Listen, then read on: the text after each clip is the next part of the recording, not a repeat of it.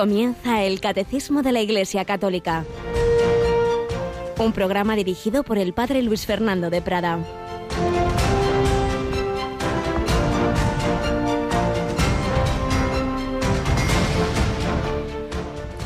Y Jesús les dijo, así está escrito, el Mesías padecerá, resucitará de entre los muertos al tercer día y en su nombre se proclamará la conversión para el perdón de los pecados a todos los pueblos, comenzando por Jerusalén. Vosotros sois testigos de esto. Alabado sean Jesús resucitado, María y José, muy, muy buenos días. Seguimos en esta octava de Pascua, hoy 8 de abril.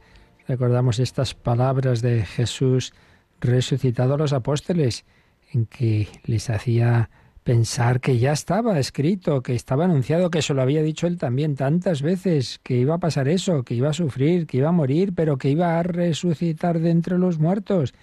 Porque se habían desconcertado si estaba dicho, y nosotros desde pequeños lo sabemos, la señal del cristiano, la santa cruz, nada. Llega y nos desconcertamos, protestamos, no entendemos.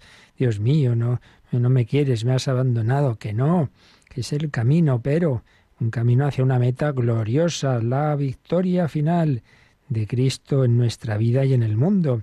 Volverá, todos lo verán, todos reconocerán en el Hijo del Hombre, como él mismo se llamaba así, como estaba anunciado en el profeta Ezequiel, que vendría entre las nubes, un como Hijo de Hombre, porque es Dios y hombre, pero un hombre crucificado, un hombre que lleva las llagas. Y a los apóstoles les envía al mundo entero vosotros sois testigos de esto. Y lo somos también nosotros, recibimos ese encargo. Aquí hay como una cadena de relevos, en la, una carrera de relevos en la que nos vamos pasando ese testigo de la cruz, del anuncio de la redención. Tú también estás llamado a anunciarlo. Una cadena también de sucesión apostólica. Tenemos un día más a Yolanda con nosotros. Buenos días, Yolanda. Muy buenos días, Padre bueno, una sucesión apostólica que este sábado pues va a incorporar al Colegio Apostólico a un nuevo obispo, ¿verdad? Sí, a Monseñor Francisco José Prieto, que eh, pues vamos a retransmitir su consagración episcopal como obispo auxiliar de Santiago de Compostela. Será este sábado a partir de las 11 de la mañana, a las 10 en Canarias un lugar muy emblemático de lo que decimos, puesto que es una catedral edificada sobre uno de los doce apóstoles, ni más ni menos que Santiago el Mayor, cuyos restos ahí tenemos y que ha dado sentido a la historia de Europa, como eh, han escrito más de, un grandes, más de un grande literato y pensador y historiador Europa. Se construyó y se civilizó y se construyeron sus caminos mirando a Santiago, ese camino de Santiago que, tantas personas han recorrido a lo largo de la historia y que también hoy día vuelve a tomar fuerza desde hace ya años, aunque ahora con las limitaciones obvias de la pandemia, pero ahí, ahí sigue ese camino.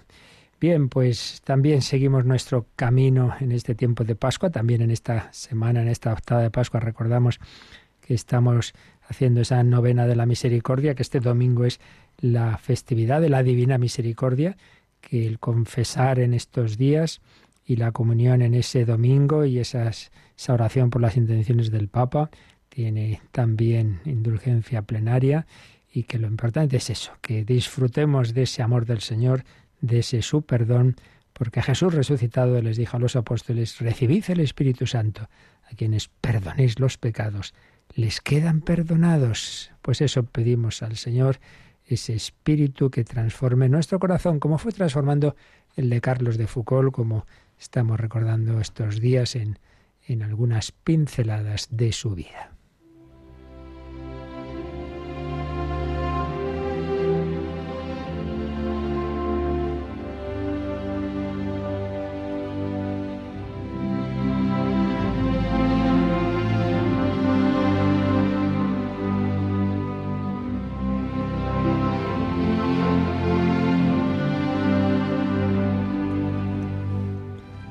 De Foucault.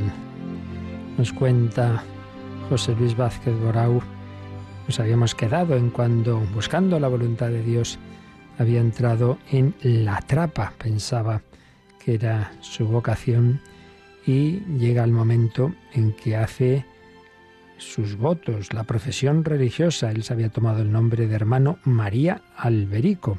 Tuvo lugar esa profesión el día de la Candelaria, el 2 de febrero de 1892. Fue presidida por el abad de Nuestra Señora de las Nieves, que estaba visitando ese monasterio al que se había querido ir en el Asia Menor. El hermano Alberico sabía que no se había equivocado en ser monje, pero no acababa de tener claro todavía, va a ser un camino largo, cuál era su sitio. Le quedaba un largo camino por recorrer y a veces una inquietud turbaba su paz. El proyecto de reunir a su alrededor algunas personas, escribiría, con las que pudiera formar un principio de congregación en un modo de vida de Nazaret. No acababa de tener claro que eso fuera esa su, su situación, esa su vocación en la trapa. En una carta de octubre de 1893, él expresa lo que sentía que, que, estaba llamado a vivir, llevar la misma vida de nuestro Señor en la forma más exacta posible, viviendo exclusivamente del trabajo de las propias manos, sin aceptar ninguna donación, ni espontánea ni solicitada, y siguiendo al pie de la letra todos los consejos del Divino Maestro, sin poseer nada, dando a todo el que pida, no reclamando nada, privándose de todo lo posible. Agregar a este trabajo mucha oración. No formar más que grupos reducidos. Diseminarse sobre todo en los lugares y países donde no es conocido llamado nuestro Señor Jesucristo. No está mal el plan de vida de una imitación totalmente radical de la vida de Jesús en Nazaret y en esos lugares en que no había apenas presencia cristiana.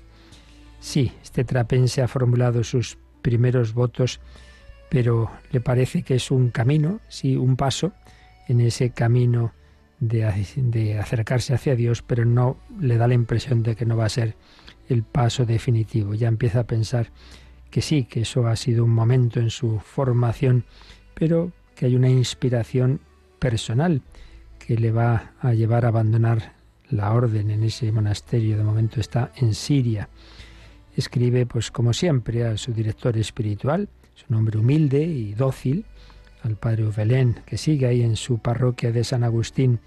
Y el padre Uvelén no es muy mm, dado a cosas así especiales, digamos, desconfía de lo excepcional, por tanto, no le va a decir así a la primera que vale, vale, que pruebe eso, sino con prudencia, con prudencia. De hecho, el padre Berlín le escribe, sigue tus estudios de teología, por lo menos hasta llegar a diácono a diácono. Aplícate a las virtudes interiores, sobre todo a la humildad.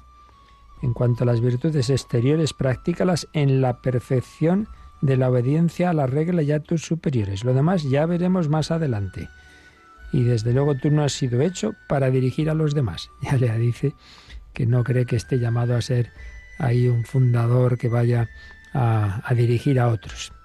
Bueno, pues va a hacerle caso, va a seguir formándose en la trapa pero claro, llega el momento en que ya habría que hacer, lleva cinco años, los votos ya perpetuos, no los temporales que había hecho.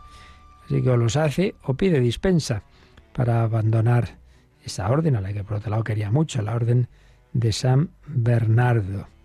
Y en ese momento ya sí, le llega una carta del padre Ubelen que, que ve que sí, que hay algo de que viene de Dios, esa llamada, para dejar la orden, que ha sido lo que Dios quería, pero hasta ese momento. Había esperado, mi querido hijo, que encontrarías en la trapa lo que buscabas, que hallarías en ella suficiente pobreza, humildad y obediencia para poder seguir a nuestro Señor en su camino de Nazaret.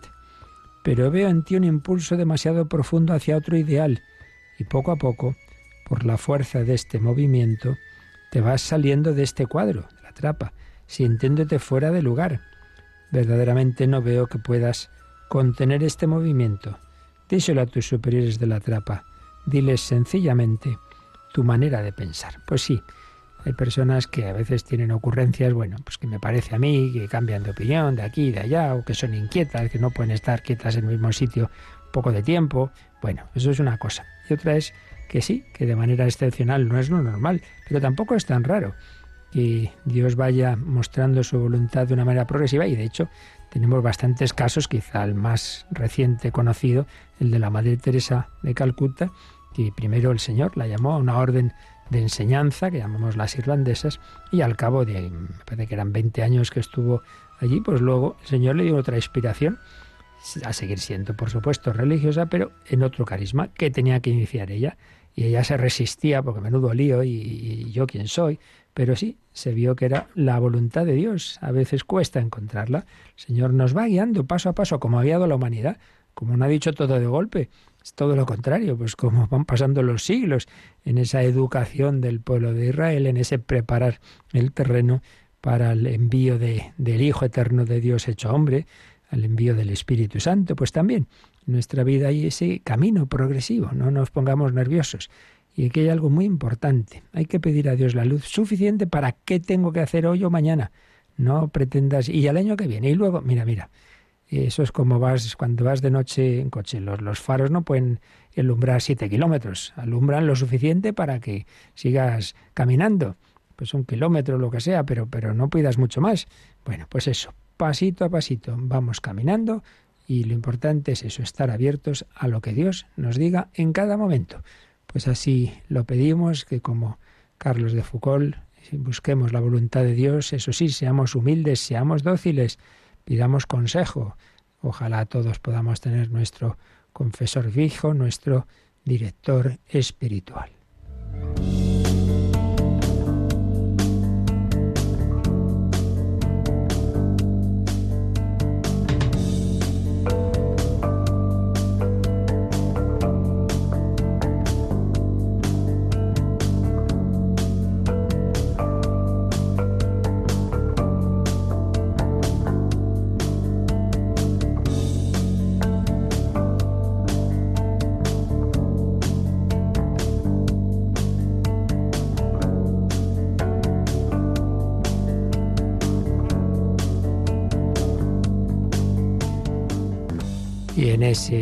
De acercamiento al Señor, de conocer cada vez más su voluntad, de entrar en intimidad con Él, son fundamentales, lo estamos viendo todas estas semanas, los sacramentos que forman la columna vertebral de la liturgia, que a su vez es uno de los mm, pilares básicos de, la vida cristiana y de, la doctrina católica sintetizada en el catecismo, tiene estas cuatro partes, la fe que creemos, la liturgia y sacramentos que celebramos, todo ello para llevar una vida en Cristo en todos los ámbitos en que nos movemos, tercera parte, y siempre en un diálogo personal, eh, oracional con el Señor, la cuarta parte, la oración. Pues bien, estamos en la primera sección de la segunda parte, los fundamentos de qué es la liturgia, de qué son los sacramentos.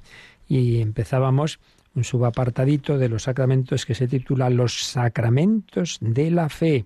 Los sacramentos de la fe. Veíamos ayer cómo la dinámica ordinaria eh, de, ir entrando una persona en, en la vida cristiana es, primero, pues que recibe un anuncio, los apóstoles son enviados al mundo entero, los que escuchan esa predicación y se convierten, quiere decir que por un lado han escuchado un anuncio externo, eso que dice San Pablo, ¿cómo creerán si no escuchan? ¿Cómo escucharán si, si no hay quien anuncie? Han recibido un anuncio externo, pero a la vez ese anuncio externo va acompañado, y esto es lo principal, de la gracia de Dios, del Espíritu Santo, que por un lado ha enviado, ha movido a ese eh, apóstol a anunciar, pero por otro lado está tocando el corazón del que escucha.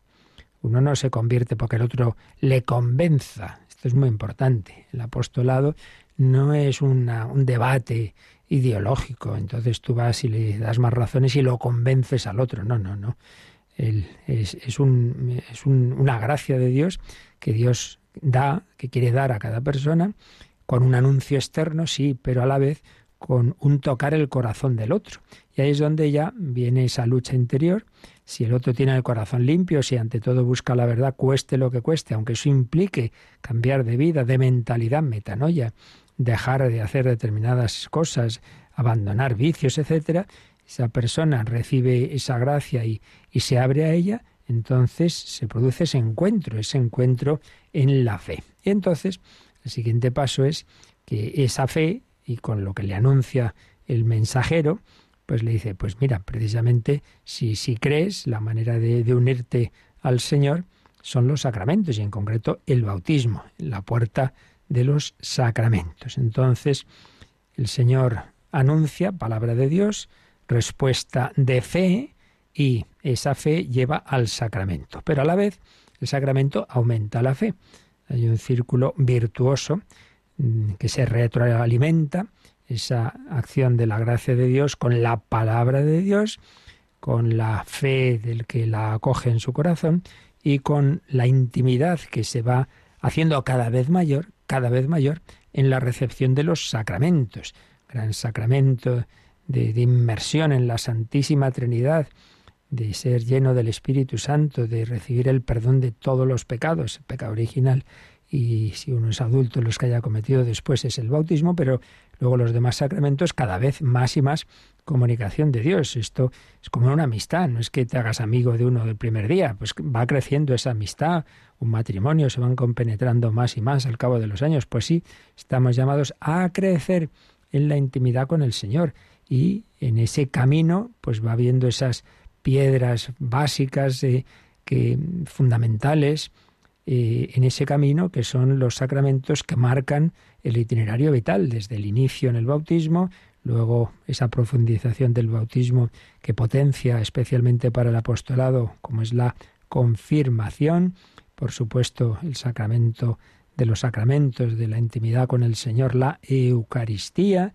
Cristo hace presente su redención en la Santa Misa, nos alimenta ese abrazo de amor que es la comunión, se queda con nosotros de una manera corporal sustancial en los sagrarios. Luego, eh, cuando tenemos caídas y, simplemente nuestra debilidad, eh, y, como también prevención, digámoslo así, vitamínica del alma, el sacramento de la penitencia para la debilidad corporal, eh, bien por, por alguna enfermedad seria o bien por porque uno va entrando ya en la etapa eh, de ancianidad, pues en la unción de los enfermos, y, los sacramentos de la madurez y de una misión al servicio de la comunidad, según las posibles vocaciones, el orden sacerdotal, aquellos llamados al ministerio sacerdotal, y el matrimonio. Porque luego está el otro estado de vida, que es la vida consagrada, en la que no hay propiamente un sacramento, porque realmente no hace, digamos, no hace falta, sino que precisamente es una unión como más directa con Cristo y hay una, eso sí, un sacramental, una bendición, una eh, consagración especial de esa persona que hace el Espíritu Santo. En cualquier caso, llamados a ir creciendo a través de todo ese itinerario sacramental y los demás medios de palabras de Dios, de oración, etcétera, en la intimidad con el Señor. Todo eso supone la fe y la alimenta. Y es lo último que veíamos ayer y vamos a retomarlo en el número 1123. Lo releemos. Los sacramentos están ordenados a la santificación de los hombres, a la edificación del cuerpo de Cristo y, en definitiva, a dar culto a Dios, pero como signos también tienen un fin instructivo. No solo suponen la fe, también la fortalecen, la alimentan y la expresan con palabras y acciones. Por eso se llaman sacramentos de la fe. Pues aquí está muy bellamente resumido esto, diversas dimensiones de los sacramentos. Por supuesto, el fin principal siempre es la santificación de aquellos que los reciben, es decir, esto que os digo, de cada vez, cada vez más compenetración con el único que es santo. Solo tú, Señor, solo tú eres santo. Según nos vamos uniendo con el santo de los santos, pues nos vamos santificando. Ya no soy yo quien vive, es Cristo quien vive en mí. Santificación de los hombres. Pero segundo, segunda finalidad, la edificación del cuerpo de Cristo. Esto lo solemos olvidar.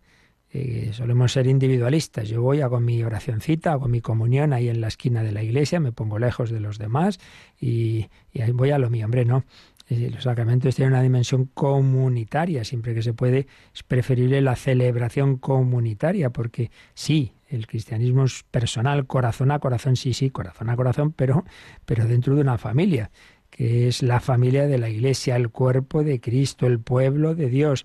Por eso, repito, pues esa celebración, el ideal es hacerlo dentro de la comunidad cristiana, ¿no? esos momentos de, especiales de, los sacramentos, ¿no? Entonces, edificación del cuerpo de Cristo. Y ahí, pues, pues según el, el, lugar en el que el Señor ponga a cada uno, en esa iglesia, en ese cuerpo de Cristo. Santificación de los hombres, edificación del cuerpo de Cristo, dar culto a Dios dar culto a Dios. Hay un culto natural, culto natural del hombre en cuanto criatura, todas las culturas y civilizaciones, menos la, la, llamada civilización, por llamarla de alguna manera, porque un, pueblo que no tiene en el centro a Dios siempre acaba, acaba mal la cosa. Pero bueno, en todas las historias de las civilizaciones siempre lo que se ve, ¿no? que configura las civilizaciones es una determinada forma de vida y de creencia que tiene por centro a la religión. Hay un culto natural, que todos los pueblos han dado a Dios, pero aquí estamos hablando del culto que Dios mismo, como le dice Jesús a la samaritana, ¿no? No, no, hay que dar un culto en espíritu y verdad. No quiere decir solo en sinceridad y autenticidad, sino en el Espíritu Santo y en la verdad que, que es el mismo, que es Jesucristo. Ese culto en espíritu y verdad se puede dar porque ya no adoramos según las luces escasísimas de nuestra razón, a un Dios creador más o menos lejano, sino que estamos introducidos en la intimidad de un Dios que nos ha revelado, como es la Santísima Trinidad. Nos ha introducido el Espíritu Santo, nos ha introducido Jesucristo. Entonces, incorporado a Cristo, doy culto al Dios Padre en Cristo por el Espíritu Santo. Por eso las oraciones litúrgicas suelen terminar así. Nos dirigimos al Padre y te lo pedimos por nuestro Señor Jesucristo, tu Hijo, que vive y reina contigo en la unidad del Espíritu Santo, que no es sólo la unidad que se da en la Trinidad, sino la unidad que quiere hacer con nosotros, la unidad del Espíritu Santo, de la Asamblea Cristiana, de la Iglesia. Entonces el sacramento nos habilita para dar ese culto a Dios, ese culto que Dios mismo nos ha dicho cómo podemos hacerlo y nos ha capacitado para hacerlo, elevándonos a esa, por la vida de la gracia, a esa, esa entrada en la Santísima Trinidad. Pues bien, los sacramentos nos capacitan a todos estos fines, pero a la vez su celebración, al ser algo visible y algo que escuchamos y son signos, lo que hemos dicho desde el principio, del concepto de sacramento, algo sensible a nuestros ojos, a nuestros oídos, que a través de lo cual Dios actúa. Pero esa actuación de Dios, lo invisible, que es lo importante, no quita que estamos viendo y escuchando algo. Y en ese sentido, nos decía el 1123, los sacramentos también nos instruyen, tienen esa dimensión, digamos, colateral de tipo catequético. Y si se hace bien la celebración, la misma liturgia como tal, a cuántas personas les ha hecho mucho bien, les ha acercado a la fe, han sido instrumento de conversión. Una liturgia bien celebrada, una música, pues eso que eleva al Señor.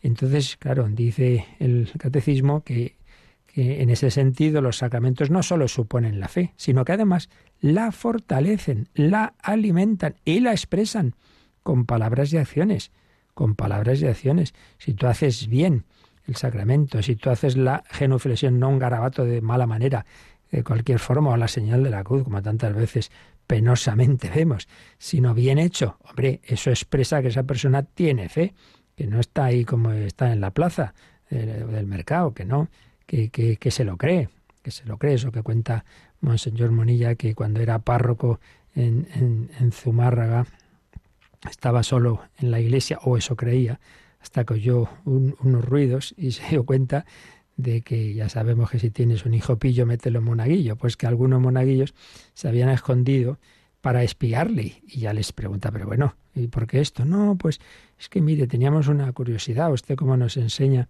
que hay que hacer la genuflexión ante, ante Jesús en el sagrario, pues nos había entrado la duda si cuando está usted solo, pues también lo hacía, y hemos visto que sí. Es como, como que no acaban de creer que, eso, que se lo creyera de verdad el cura. Ha visto que sí, que sí, que usted trata a Jesús igual cuando estamos nosotros o cuando no. Pues claro, entonces esa fe, esa fe eh, se debe manifestar en la manera de celebrar. Y eso ayuda, eso ayuda, eso una celebración de los sacramentos bien hecha fortalece, alimenta y expresa la fe. Por tanto, por todo esto llamamos a los sacramentos sacramentos de la fe. Es lo que nos decía el 1123 recogiendo eh, una cita de la Constitución sobre la liturgia Sacrosantum Concilium del Vaticano II.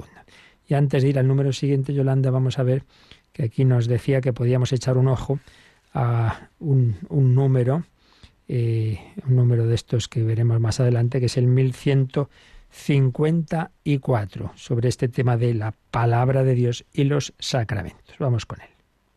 La liturgia de la palabra es parte integrante de las celebraciones sacramentales.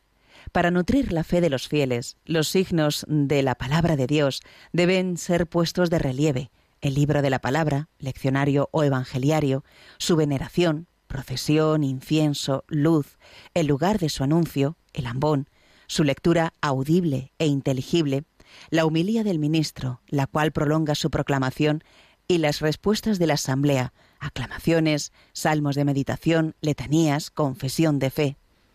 Bueno, pues esto en efecto es un, es un número que veremos un poquito más adelante cuando se va a hablar de cómo se debe celebrar la liturgia. Entonces, dentro de la celebración de la liturgia, nos ha dicho este número 1154, que ya veremos, repito, pero bueno, ya eh, aquí lo anticipamos en relación con lo que estamos viendo, nos habla de esa parte de toda celebración litúrgica que en mayor o menor medida siempre debe estar, que es la liturgia de la palabra. Entonces, justo esto que estamos diciendo, que esa liturgia de la palabra bien hecha, pues ayuda a, darnos cuenta de la importancia de la palabra de Dios. Claro, aquí ha puesto el máximo, es decir, una celebración normalmente eucarística o también de, otros sacramentos, como pueda ser eh, el matrimonio o la confirmación, etcétera, una liturgia de la palabra, pues con todos esos signos, eh, digamos, en una celebración más solemne. Otras veces, pues esto queda más, más sencillo, pero siempre, siempre, siempre hay que hacerlo bien. Entonces, dice signos de la palabra de Dios, que en una liturgia así solemne hacemos. Bueno, por ejemplo, ese, ese leccionario no puedes tratar el, ese libro en el que están las lecturas de la palabra de Dios así como cualquier otro libro. Y en una celebración solemne que se suele hacer, se deja el, eh, se distingue el leccionario general, las lecturas, eh, todas ellas, y cuando se tiene un libro solo para el Evangelio, lo llamamos evangeliario. Y lo veis, por ejemplo, cuando en las retransmisiones de las celebraciones de, de los papas, pues en esas celebraciones solemnes ese evangeliario va en procesión, en la procesión de entrada lo lleva nuevamente un diácono y lo deja encima del altar. Y cuando llega el momento de proclamar el Evangelio, el diácono pide la bendición al, sacerdote, al obispo, al al papa que preside la Eucaristía y se dirige al altar a acoger ese evangeliario. Y lo va llevando de nuevo en procesión. ¿Veis? Todo eso son signos que indican, oye, que, esto no es cualquier palabra, que, esto es, hay una presencia que nos va a hablar ahora el Señor Jesús a través de estas palabras que Él dijo y que están recogidas bajo inspiración del Espíritu Santo en el Evangeliario. Pues eso, el cuidado del libro de las lecturas, no tener ahí un libro hecho una pena, desencuadernado, todo eso, claro. Son, muchas veces los curas somos así descuidados y eso no es muy bueno, desde luego. Y si uno tiene ese defecto, pues pedir ayuda, ¿verdad? A personas más cuidadosas y que manifiesten, oye, que, que las cosas sagradas hay que tratarlas bien. Libro de la palabra. Su veneración, pues eso, la procesión, el incienso, en estas celebraciones solemnes se inciensa el libro del Evangelio antes de leerlo. Se inciensa el Evangeliario, va entre, entre ciriales, esas, esas velas, ¿no? Que nos indican, oye, atención, atención, que así como cuando llevamos la Eucaristía, pues debe ir con campanilla, con, con velas y tal, cuando hay una, un, traslado de la Eucaristía, oye, pues también en su medida hay que tener esa veneración a la palabra de Dios. No leerla en cualquier sitio, sino en un lugar propio para las lecturas que llamamos ambón, leerla bien, lectura audible e inteligible. Hombre, yo siempre lo, he dicho cuando está en parroquia, etcétera, prepararla. No te fíes, no, si yo leo bien. Pues leerás muy bien, pero no le has dado bien el sentido. Siempre surge una frase un poco especial, una palabra un poco rara de, de, esa, de esa cultura. Prepararlo bien, leerlo bien, no cualquiera. Que, que, que luego uno le pregunta, ¿qué has leído? A ver, cuéntamelo. Nos ha enterado muchas veces.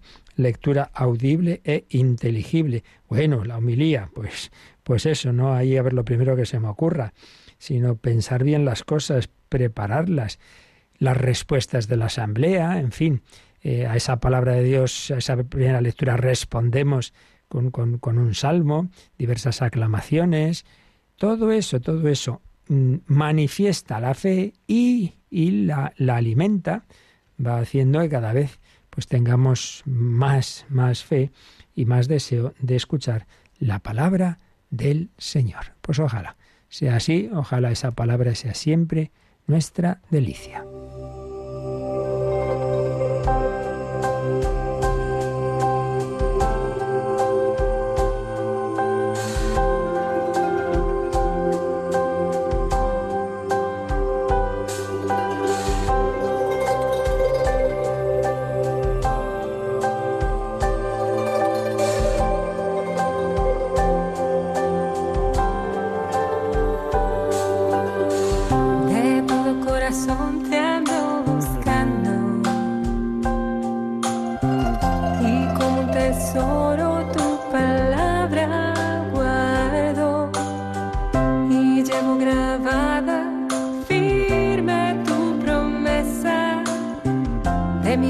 Señor.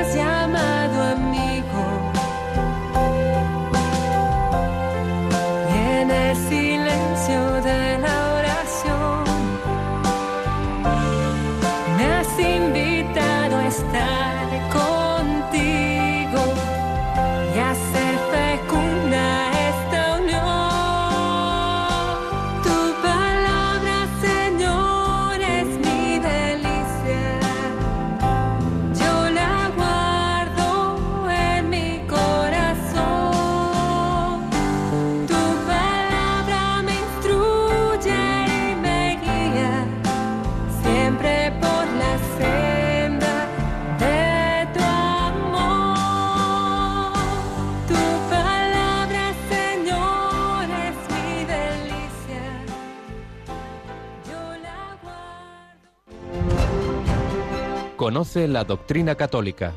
Escucha el catecismo de 8 a 9 de la mañana, de 7 a 8 en Canarias. Y los sábados a la misma hora profundizamos en los temas tratados en el programa En torno al catecismo. Tu palabra, Señor, es mi delicia, que sea así, que estemos deseando esa palabra y no simplemente cuando vayamos a la Eucaristía, sino todos los días, por favor, un poquito. Esos libritos que nos traen las lecturas del día, que nos traen al menos el Evangelio, o simplemente te coges tu Biblia y tu Nuevo Testamento y cada día sobre todo eso, el Nuevo Testamento y especialísimamente los Evangelios. Leemos cualquier cosa, oímos cualquier cosa y no escuchamos, no leemos la palabra de Dios, que alimenta el alma, no solo de pan vive el hombre, sino de toda palabra que sale de la boca de Dios. Bien, pues seguimos viendo esta relación entre fe, gracia, palabra de Dios y sacramentos. Y avanzamos al número siguiente, Yolanda, al 1124. La fe de la Iglesia es anterior a la fe del fiel, el cual es invitado a adherirse a ella. Cuando la Iglesia celebra los sacramentos, confiesa la fe recibida de los apóstoles, de ahí el antiguo adagio, lex orandi, lex credendi, o legem credendi lex statuat supplicandi. La ley de la oración determine la ley de la fe, según Próspero de Aquitania del siglo V. La ley de la oración es la ley de la fe. La Iglesia cree cómo ora. La liturgia es un elemento constitutivo de la tradición santa y viva. Bien, pues aquí se nos recuerdan varias cosas que hemos repetido todas estas semanas, pero aquí expresadas de una manera sintética y muy bella, muy bella. Por un lado, volvemos a ese punto fundamental que da sentido a todo lo que explicamos en este programa. ¿De dónde viene nuestra fe? Simplemente de que hay un libro por ahí que, que llamamos la Biblia, ¿no? Viene de que Dios ha ido hablando a lo largo de la historia, de una manera viva a un pueblo y ciertamente esa primera fase de esa revelación que Dios ha ido haciendo, preparando el punto central de la historia que iba a ser la encarnación del verbo, esa primera fase ha sido recogida, lo esencial de lo que Dios fue diciendo y haciendo, ha sido recogida en esos libros que forman lo que llamamos el Antiguo Testamento. Pero la plenitud de esa revelación es una persona, es Jesucristo, es lo que no solo enseñó, sino lo que hizo, más bien lo que hizo, que lo que enseñó, esa encarnación, esa vida humana, humilde, sencilla, ese vivir todas las etapas de la vida humana en, en, la, en la docilidad a la voluntad del Padre, revelándonos cómo es el Padre y revelándonos cómo debe ser el hombre. He aquí el hombre, Cristo revela al hombre al propio hombre, y culminando en el misterio pascual, la pasión, muerte, resurrección, ascensión a la derecha del Padre y envío del Espíritu Santo. Y todo eso que Cristo hizo y enseñó, lo hizo con unos apóstoles como testigos a los que él envía al mundo entero a anunciarlo, a predicarlo, a celebrar. Haced esto en memoria mía, id y bautizad en el nombre del Padre y del Hijo y del Espíritu Santo. Entonces, eh, nos llega esta revelación de Dios a través de esa acción de los apóstoles enviados por Cristo, guiados por el Espíritu Santo, que reciben de una manera plena en Pentecostés. Y nos llega por esos cauces que llamamos, la última frase de este número lo ha dicho, la tradición santa y viva, una vez más lo repito, mucho antes de escribirse el Nuevo Testamento, la Iglesia está ya anunciando, predicando, celebrando. Ese es el primer cauce por el que va extendiéndose esa revelación del Señor, esa fe en lo que Dios nos ha enseñado, lo que ha dicho y hecho. Y luego también se da ese mismo proceso del Antiguo Testamento, se va poniendo por escrito, no todo, pero sí lo, lo esencial de lo que se está anunciando y de lo que se está celebrando.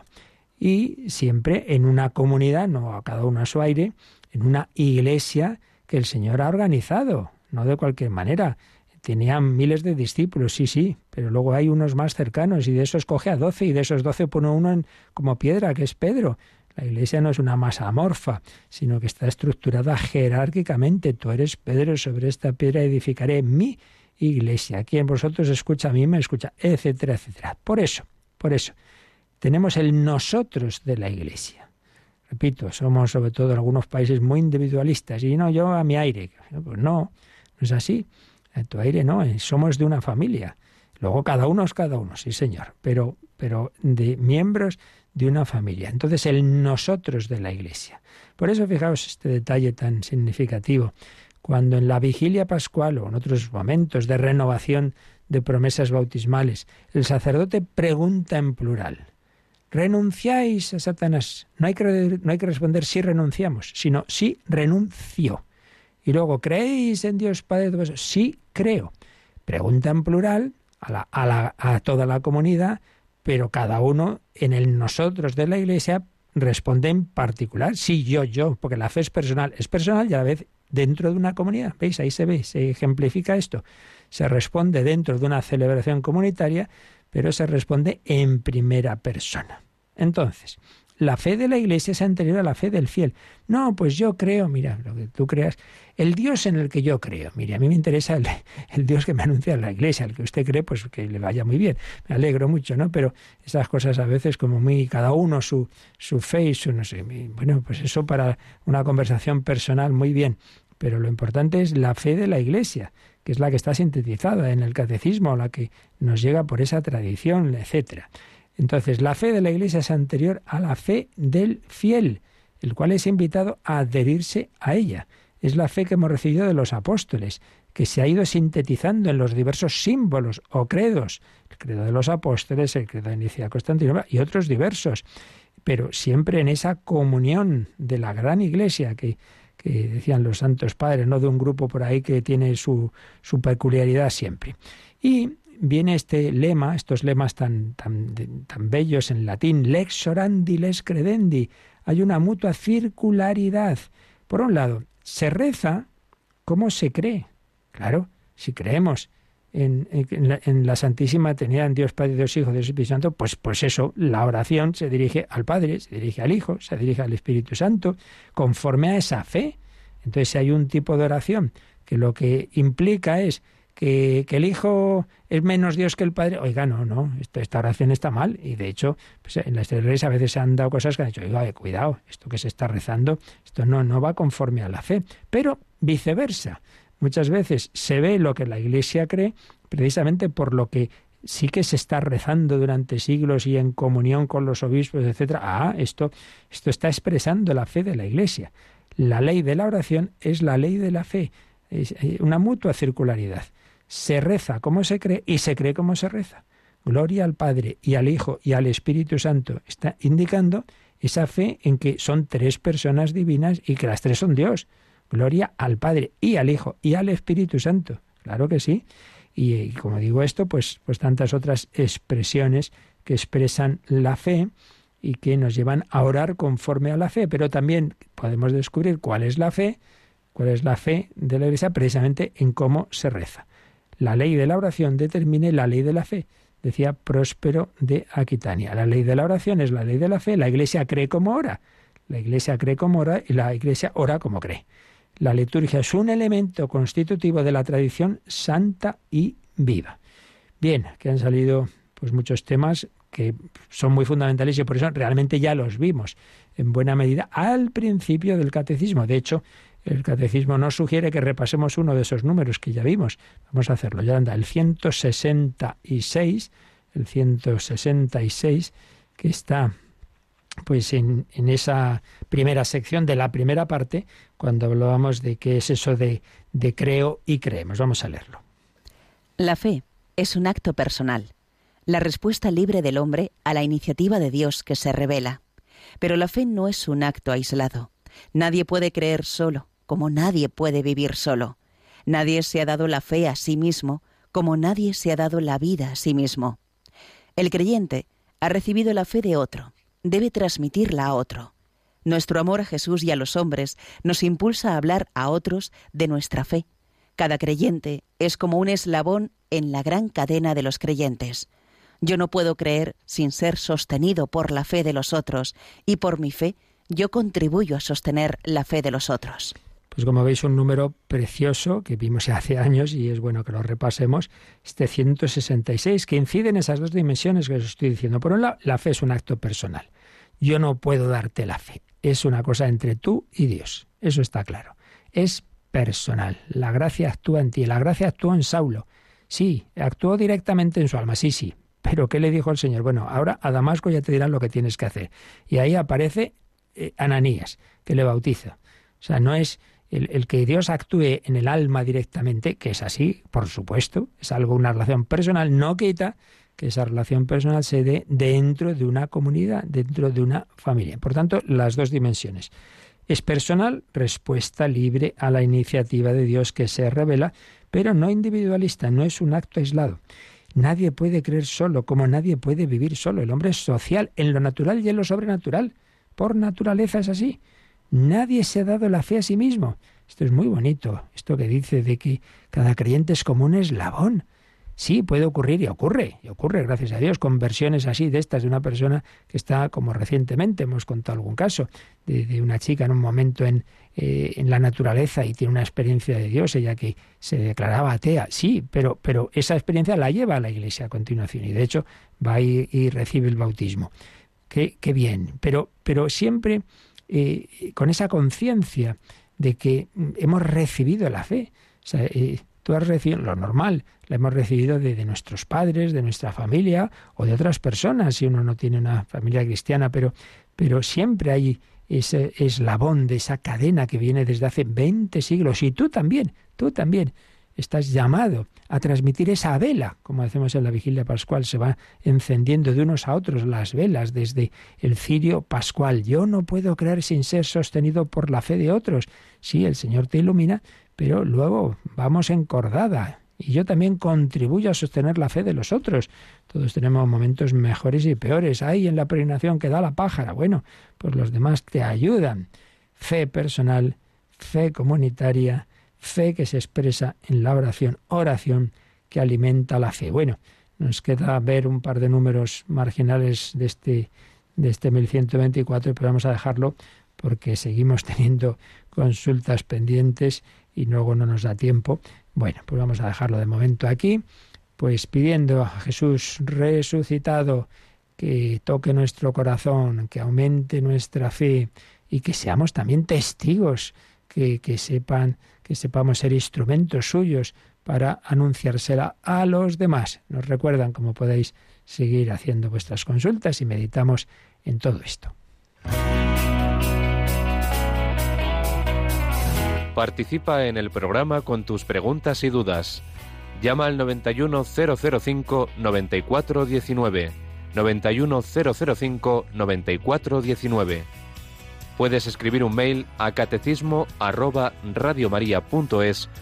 o escribirnos un mensaje al teléfono de WhatsApp 668 594 383 668 594 383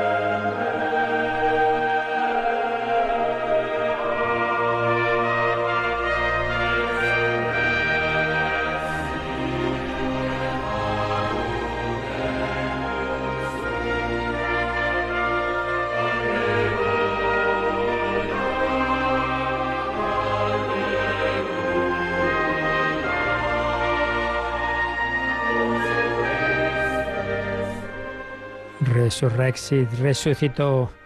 Aleluya, preciosa composición del maestro Marco Frisina. Cristo resucitado perdona nuestros pecados, nos da la paz y la alegría. A ver, tenemos varias preguntas, algunas rápidas, fáciles de contestar, otras más complejas que, que en fin, se hace lo que se puede porque son para cada una, para, para una hora por lo menos, empezando por una facilita y rápida.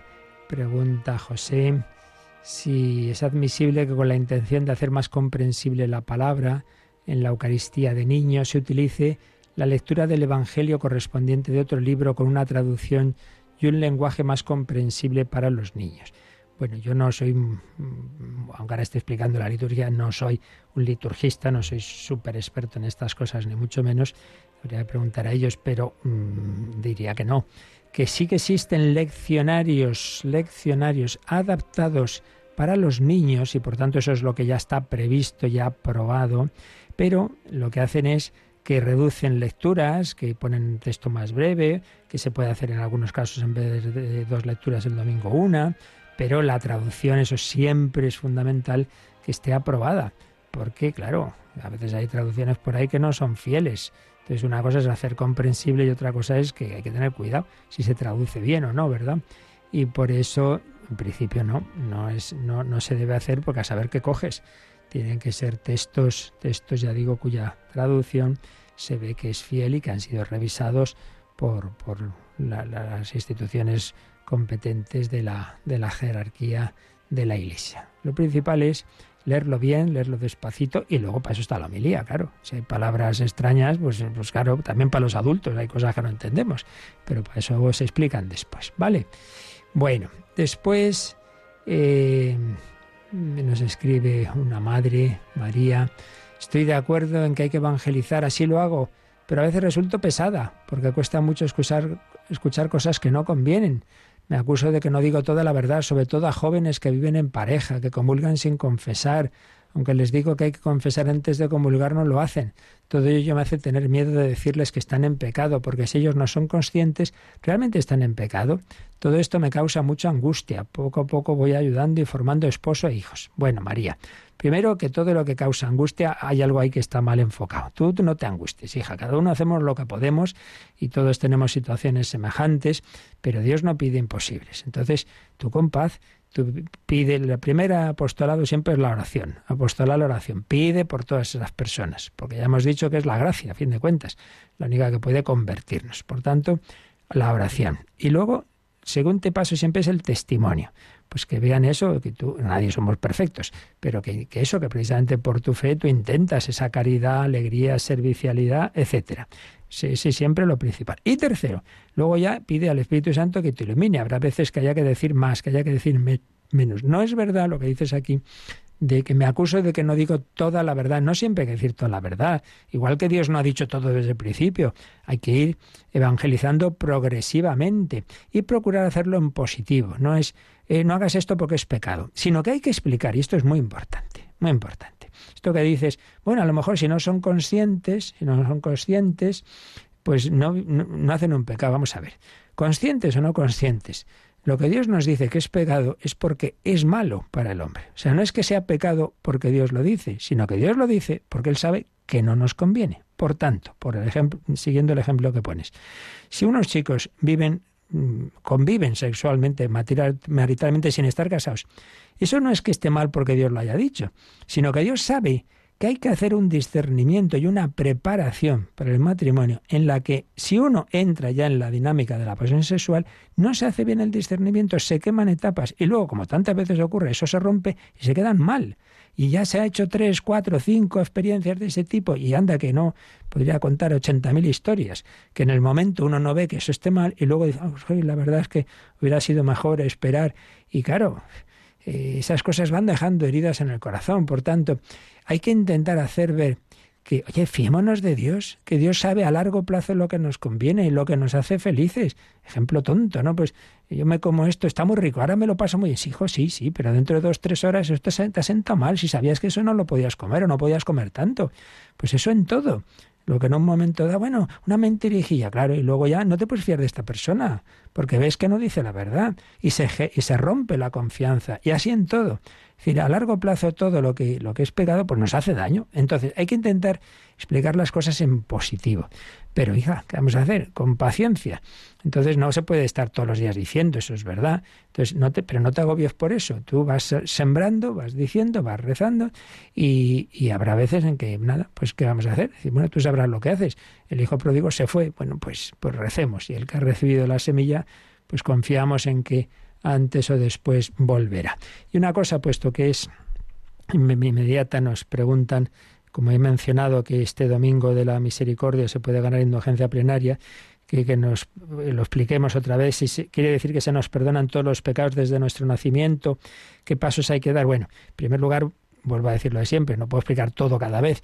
Entonces, si miráis en el podcast de, Radio María, hace ya tiempo, buscad ahí lo de las indulgencias, lo, lo, explicamos, también lo explicamos el señor Monilla y un servidor con detalle. Así ahora, en dos palabras, no, no, los pecados no se perdonan en la indulgencia, los pecados se perdonan arrepintiéndose de ellos con dolor de corazón y confesándose. Lo que es la indulgencia no es para el perdón de los pecados, sino para las consecuencias que quedan del pecado yo eh, me enfado con uno y, y, le, y, le, rompo el coche, luego me arrepiento, le pido perdón, pero, pero tengo que arreglar el coche. Bueno, pues uno se arrepiente de sus pecados, Dios le perdona, sí, sí, pero ahí han quedado consecuencias en ti, en los demás, tu alma está inclinada más al pecado. Entonces la indulgencia lo que hace es ayudar a quitar esas consecuencias que si no se quitan en esta vida, pues hay que purificarlas en el purgatorio. Entonces la indulgencia ayuda, con digamos la ayuda de los santos, de, de la Virgen, del Señor, con los méritos del cuerpo místico de la Iglesia se te aplican a ti y te ayudan a purificar eso. Si uno tiene un arrepentimiento total, que esa es la principal condición de la indulgencia plenaria, y desapego de todo pecado, y además hace lo que eh, se pide en una indulgencia, pueden desaparecer todas esas consecuencias, de manera que si esa persona se muriera nada más ganar la indulgencia plenaria, no iría al purgatorio, sino directamente al cielo. Entonces la condición siempre es ese arrepentimiento. Luego, la comunión, en este caso, en este domingo, en este domingo de la misericordia. La confesión puede ser unos días antes o después, hombre, si puede ser el mismo día, mejor, pero puede ser 15 días antes, 15 días después, y rezar una oración por el Papa. Y todo ello en este domingo, pues sobre todo confiando en el Señor, invocando la misericordia divina. Hombre, además se aconseja rezar la coronilla de la misericordia, pero lo esencial es el arrepentimiento, el dolor de todos los pecados la confesión en ese día o en los días cercanos, la comunión en ese día y rezar por las intenciones del Papa. Eso es el núcleo de toda indulgencia plenaria, que también se puede ganar de otras formas, ¿no? Media hora de oración ante el Santísimo, de media hora de meditación de la palabra de Dios, etcétera. Bueno, se nos va el tiempo, pues ya seguiremos. La bendición de Dios Todopoderoso, Padre, Hijo y Espíritu Santo, descienda sobre vosotros. Alabado sea Jesucristo.